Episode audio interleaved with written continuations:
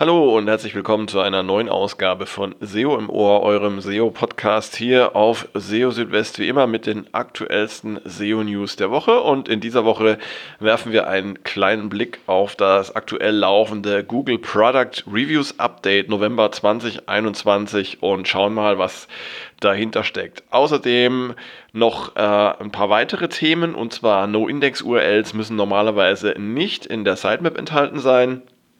Ähm, es kann passieren, dass eine Website in einer schlechten Bewertung durch äh, Googles Algorithmen stecken bleibt und äh, Google indexiert äh, Webseiten ganz oder gar nicht. Das sind die Themen von SEO im Ohr in dieser Ausgabe. Schön, dass ihr dabei seid. Ja, fangen wir doch mal an mit dem Google Product Reviews Update November, nein, das stimmt gar nicht, es ist Dezember 2021. Ha, es ist ja schon Dezember, die Zeit vergeht so schnell. Genau, also das Dezember 2021 Product Reviews Update.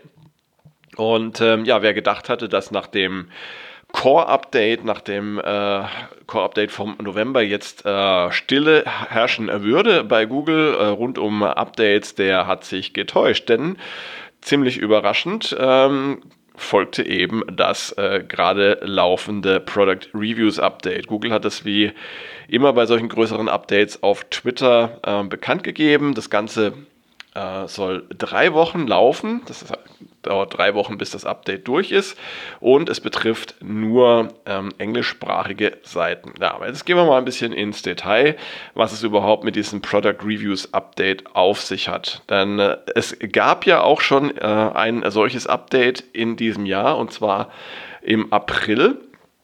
Und ja, auch damals ähm, waren nur englischsprachige Seiten betroffen. Und ähm, auch bei diesen Seiten sind nicht alle betroffen, sondern es geht um Product Reviews. Und was sind eigentlich Product Reviews? Also es geht, wenn man es äh, am besten beschreiben will oder am einfachsten, um Produkttests. Ja? Also um Seiten, auf denen Produkte getestet, bewertet und ähm, auch äh, gegebenenfalls verglichen werden.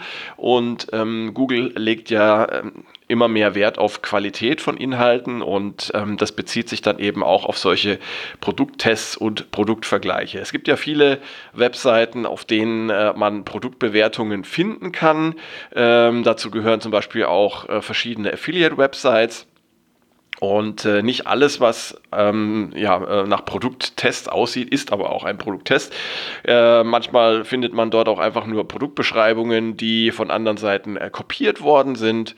Und ähm, ja, so etwas ist äh, im Sinne Googles kein Product Review und ähm, wird dann äh, sehr wahrscheinlich auch nicht Gegenstand dieses Product Review Reviews Updates sein. Ähm, das heißt, es gibt tatsächlich strenge Kriterien, die gelten für Google, was Product Reviews angeht. Und Google hatte auch im April schon im Zusammenhang mit dem äh, ersten Product Reviews Update verschiedene Best Practices eingeführt, an die man sich halten sollte, wenn man solche Inhalte anbietet. Und äh, das Ganze so in Form einer Checkliste ähm, ausgegeben. Die erste Frage ist, äh, wird Expertenwissen über die Produkte ausgedrückt, wo es angemessen ist?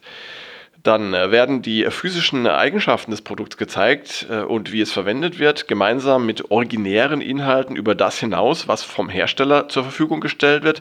Das ist auch ein wichtiger Punkt. Das heißt, ähm, es reicht eben nicht, ähm, eine Produktbeschreibung einfach wiederzugeben, die vom Hersteller ähm, äh, bereitgestellt wird, sondern man muss da tatsächlich auch dann eigene Inhalte hinzufügen, eigene Erfahrungen.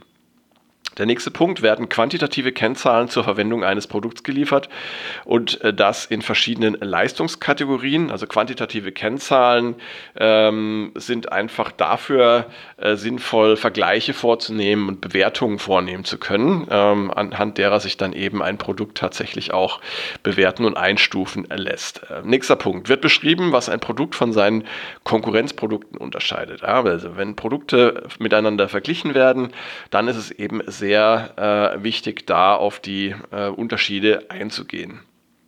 Werden vergleichbare Produkte einander gegenübergestellt oder wird erklärt, welche Produkte am besten für bestimmte Verwendungszwecke und Situationen geeignet sind. Auch das äh, zielt ganz klar auf Produkttests und Produktvergleiche ab und äh, man sieht auch hier, dass eben ja möglichst objektive Gegenüberstellungen sinnvoll sind und äh, was man auf jeden Fall vermeiden sollte, sind eben ja ähm, einseitige Bevorzugungen, um zum Beispiel ein bestimmtes Produkt verkaufen zu können oder anpreisen zu können.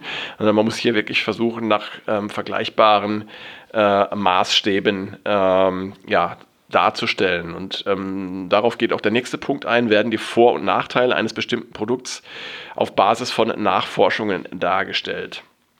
Nächster Punkt. Wird beschrieben, wie sich ein Produkt ausgehend von vorherigen Produkten oder Produktversionen weiterentwickelt hat, um Verbesserungen anzubieten und Probleme zu beheben? Oder wird den Nutzern auf andere Weise dabei geholfen, eine Kaufentscheidung zu treffen. Ja, also Kaufberatung, Nähe zum Kaufentscheidungsprozess ähm, sind auch Dinge, die hier mit hineinspielen und die Google anscheinend wichtig sind werden die wichtigsten Entscheidungskriterien für die jeweilige Produktkategorie beleuchtet und wie sich ein Produkt in diesen Kriterien bewährt. Hier ein Beispiel.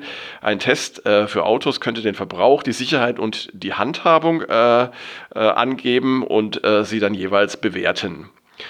Und der letzte Punkt werden die wichtigsten Entscheidungen beschrieben, die bei der Gestaltung eines Produkts getroffen wurden, sowie deren Auswirkungen auf die Nutzer auch jenseits der Aussagen des Herstellers. Ja, also auch hier so ein bisschen ähm, der, äh, wird, wird, der Hintergrund äh, beleuchtet, ähm, wie es zu einem Produkt gekommen ist und ähm, ob ein Produkt tatsächlich auch durchdacht ist. Ja, neu sind jetzt zwei weitere Best Practices für Produktbewertungen, ähm, die Google jetzt eingeführt hat.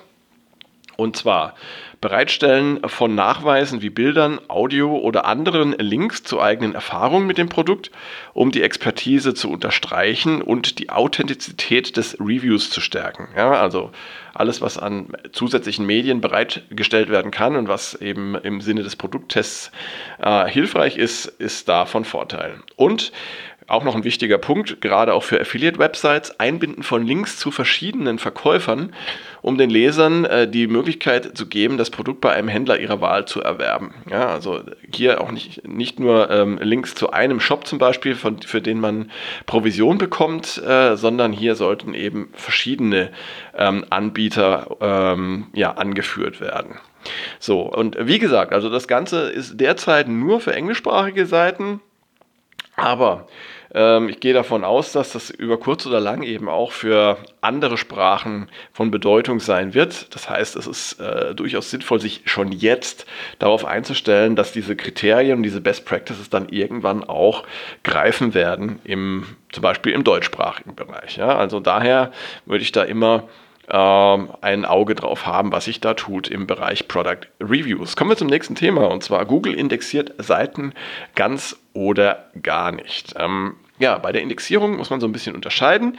Es gibt einmal die Indexierung von Websites und dann die Indexierung einzelner Seiten und da jeweils äh, zu gucken, was äh, wird dann tatsächlich oder welche Anteile werden indexiert. Bei Websites ist es so, dass Google nur sehr selten ähm, alle Inhalte und alle Seiten indexiert. Also es, wir hatten neulich mal darüber gesprochen, dass es zwischen 30 und 60 Prozent einer Website im Durchschnitt sind, die Google indexiert. Wenn aber jetzt eine bestimmte Seite einer Website indexiert wird, dann sieht das anders aus, denn hier wird äh, alles indexiert. Also es gibt hier nur die äh, Möglichkeiten äh, ganz oder gar nicht, sprich entweder eine Seite wird indexiert mit all ihren Inhalten oder eben nicht. Das hat John Müller in dieser Woche auf Twitter noch geschrieben. Ähm, Ausnahmen gibt es für eingebettete Inhalte, wie zum Beispiel Bilder. Ähm, und das kann natürlich dann äh, interessant sein, wenn es äh, um so Seiten wie äh, Produkt-Landing-Pages geht. Also da ist es natürlich auch äh, gewünscht und sinnvoll, dass da auch die Bilder indexiert werden, äh, wobei eben die ähm, Bildersuche nochmal eine andere, eine andere Baustelle ist als die Websuche. Das heißt, hier muss man tatsächlich auch schauen, dass man Best Practices für Bilder einhält und zum Beispiel aussagekräftige Dateinamen verwendet, ähm, Kontextinformationen, umgebende Textbild, Unterschrift und so weiter und so fort, dann äh, um Google auch die Bilder so ein bisschen schmackhaft zu machen. Äh, umgekehrt gibt es äh, übrigens auch keinen direkten Weg, Teile einer Seite von der Indexierung auszuschließen. Ähm, es gibt aber eine Notlösung und zwar kann man bestimmte Inhalte einer Seite per JavaScript nachladen und dieses JavaScript dann per robots.txt für Google sperren. Auf diese Weise kann man dann tatsächlich vermeiden, dass, dass Google solche ähm, ja, Abschnitte zum Beispiel, die man nicht im Index haben will, dann tatsächlich indexiert. Ja, so viel dazu. Ähm, ja, ein weiteres interessantes Thema, auf das ich gestoßen bin, und zwar war das in den Google Search Central SEO Office Hours vom 26. November. Da hat John Müller erklärt, dass äh, eine Website in äh, ganz seltenen Fällen tatsächlich in einer ja, schlechten Qualitätsbewertung durch Googles Algorithmen feststecken kann. Ähm, mit der Qualitätsbewertung durch Google ist es ja so eine Sache.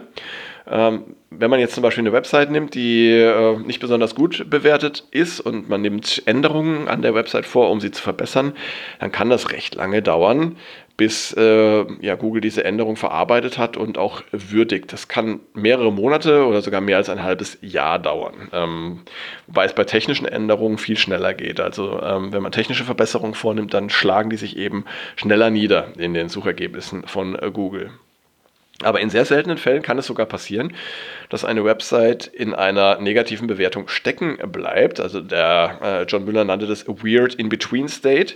Und ähm, die Algorithmen würden die Website aus bestimmten Gründen dann als schlecht einstufen. Und ähm, solche Algorithmen können in, in solchen Fällen auch für mehrere Jahre nicht aktualisiert werden ähm, was dann eben dazu führen kann, dass die Website in dieser Bewertung stecken bleibt. Äh, John Müller sagte aber auch, dass das heute seltener passieren würde als früher und es sei eben sehr selten.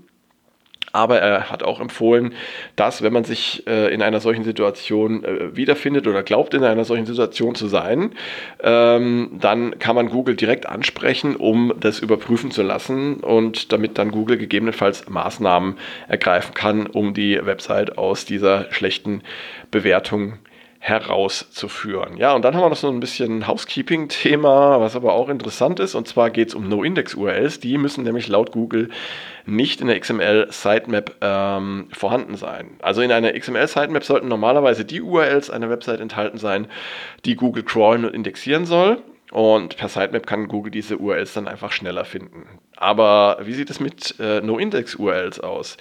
Ähm, solche URLs müssen eben nicht Bestandteil der Sitemap sein. Das erklärte John Müller jetzt äh, auch auf Twitter.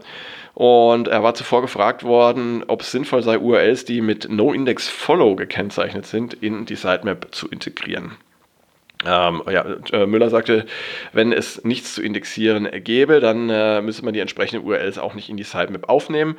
Und außerdem wies er auch noch darauf hin, dass No-Index-Follow ein widersprüchliches Signal sei. Ähm, da hatte ich auch schon mal vor einiger Zeit darüber berichtet. Also No-Index und Follow ist äh, keine sinnvolle Kombination, weil Google URLs mit No-Index sowieso nicht indexiert, äh, beziehungsweise aus dem Index entfernt und damit auch die Links auf den Seiten, ähm, die mit No-Index gekennzeichnet sind, nicht wertet. Es kann übrigens auch durchaus sinnvoll sein, URLs mit No-Index vorübergehend in einer Sitemap zu haben. Und zwar dann, wenn die URLs noch indexiert sind und aus dem Index möglichst schnell entfernt werden sollen. Per, äh, per Sitemap kann man dann erreichen, dass Google die URLs schneller crawlt und äh, damit die URLs eben schneller aus dem Index entfernt. Ja, und damit sind wir auch schon wieder am Ende dieser Ausgabe von SEO im Ohr. Schön wie immer, dass ihr eingeschaltet habt und ich würde mich natürlich auch sehr freuen, wenn ihr das nächste Mal auch wieder dabei wärt. In einer Woche gibt es dann die nächste Ausgabe von SEO im Ohr. Ja, wir gehen jetzt so langsam auf die 200 zu. Gut, jetzt sind wir bei Folge 178, aber die Zeit geht ja viel zu schnell rum und äh, ja, von daher, wir arbeiten fleißig weiter und äh, fleißig versorge ich euch natürlich auch äh, weiterhin auf SEO Südwest täglich mit den aktuellsten SEO-News. Schaut also gerne regelmäßig vorbei und äh, ja, wenn ihr mir ähm, einen Kommentar hinterlassen wollt oder eine Bewertung ähm, bei Google Podcasts, würde ich mich sehr freuen. Ich würde mich auch sehr freuen, wenn ihr SEO im Ohr auf Spotify folgen würdet. Und ich würde mich natürlich auch sehr freuen, wenn ihr mir Fragen, Wünsche, Kritik oder ähm, sonstiges, was euch auf dem Herzen liegt, ähm, einfach direkt zukommen lassen würdet. Ähm, entweder an info at seo-südwest.de oder auch über die sozialen Medien, wie ihr es gerne mögt. So, und das war es jetzt aber wirklich. Ich freue mich aufs nächste Mal und wünsche euch alles Gute, bleibt gesund und äh, ja, ciao, euer Christian.